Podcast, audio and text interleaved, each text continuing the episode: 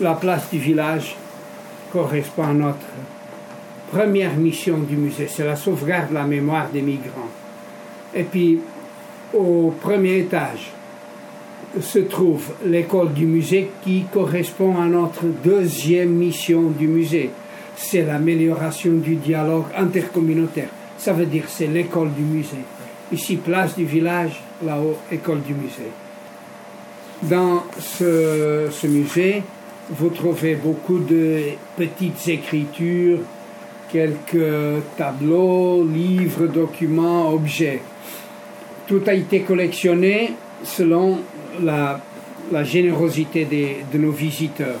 La fenêtre, c'est une famille de Portugais qui m'a fait. Euh, les dessins, c'est moi qui fais beaucoup les dessins. Les phrases écrites sur fond noir sont dictées par quelques élèves qui sont venus ici, comme vous, et puis des parents aussi. On existe depuis 16 ans, 16 années d'activité. On se faisait aider beaucoup, on se fait toujours aider par le Centre interculturel Casa Mundo, Maison du Monde, qui participe à des événements conjoints faits pour les émigrants par les migrants, on va dire. Maintenant, il y a quelque chose qui, qui se passe dans la tendance actuelle, dans ces affaires qui concernent les mouvements humains, c'est qu'on met tout dans un bloc, migration, donc demandeurs d'asile, émigrants, immigrants, réfugiés, etc.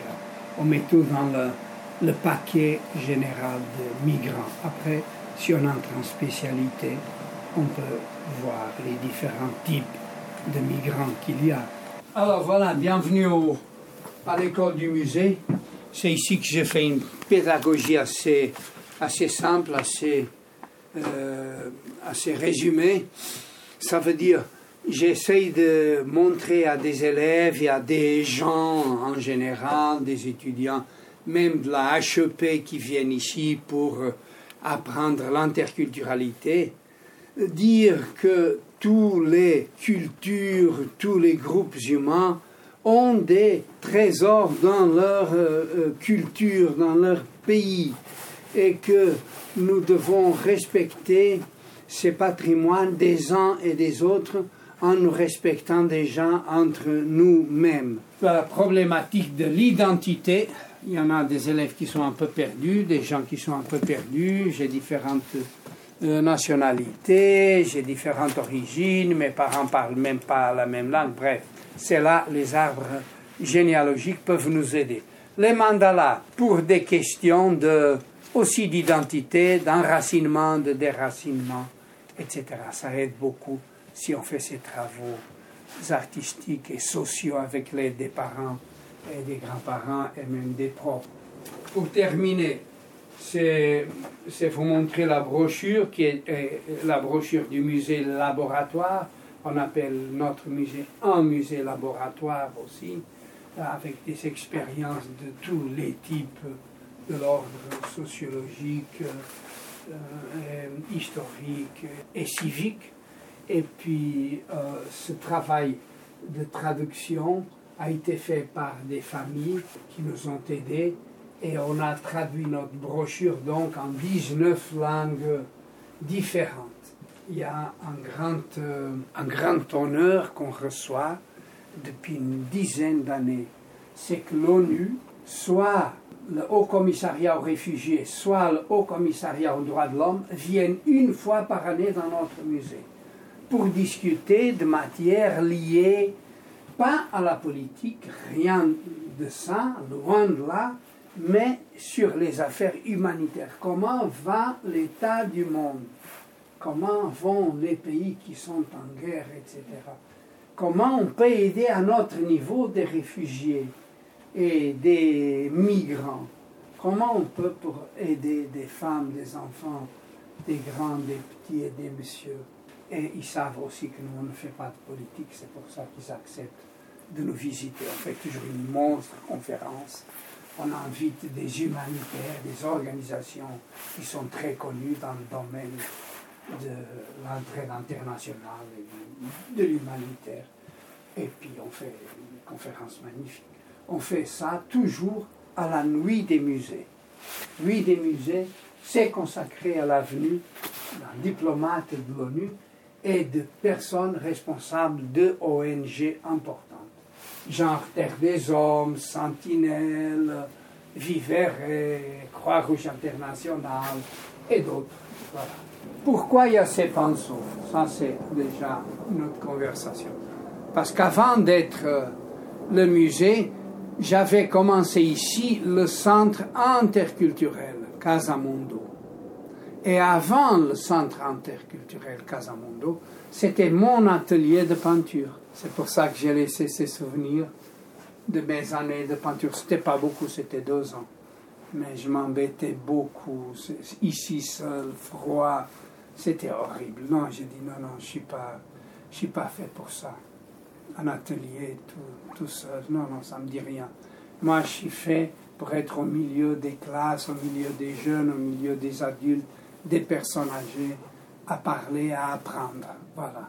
Ceci était une espèce de, de dépôt de la voirie où, où, les ouvriers gardaient des outils, des petites affaires. Quand je suis venu ici, qu'on m'a proposé de me louer ce local pour 50 francs, il n'y avait pas de passage et il y avait une noirceur partout parce qu'il y avait eu un incendie et il y avait donc même pas l'escalier. J'ai dû voir qu'est-ce que c'était en haut, puis j'ai dit donnez-moi une semaine pour réfléchir parce que c'était très vieux, très usé, très, très en décrépitude. Alors j'ai, avec beaucoup de, de détermination et l'aide de migrants, j'ai pu restaurer et puis j'ai loué ça, c'est l'association des musées de Lausanne et de Suisse. Nous sommes membres, malgré notre modestie, et l'association des musées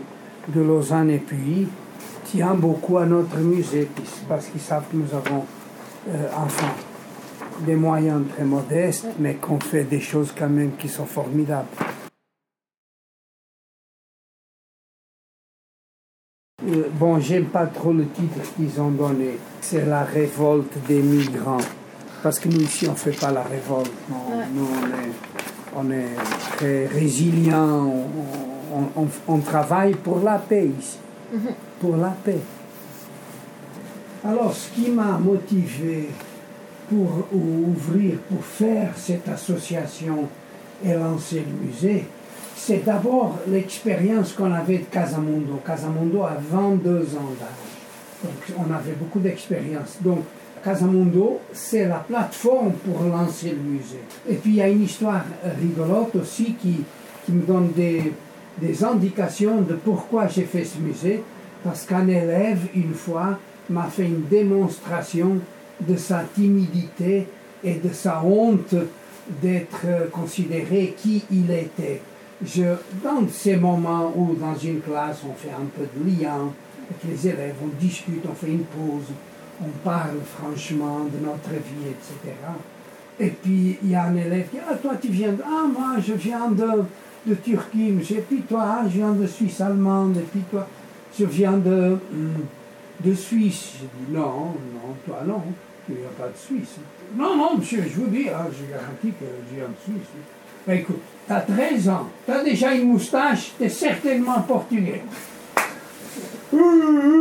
Monsieur, vous insultez. grand remous dans la salle. J'ai dit non, j'insulte pas. Parce que je sais, vous savez, nous avons des données quand même qui vous concernent. Et je sais que toi, tu viens de la même ville que moi au Portugal, tu es de Porto, je suis de Porto. Tu n'as pas à avoir honte de dire si tu as maintenant la nationalité suisse, c'est très bien, mais tu gardes toujours tes origines portugaises et c'est important. Ça m'a donné l'idée de faire quelque chose pour ça, pour venir à bout de ça. Il ne faut pas avoir honte de ses origines. Ça, ça c'est une chose importante. Alors c'était à partir d'une rigolade que j'ai fondé ce musée. Et puis, à une autre époque, je travaillais comme euh, professeur à la HEP. J'étais détaché comme enseignant à la haute école pédagogique.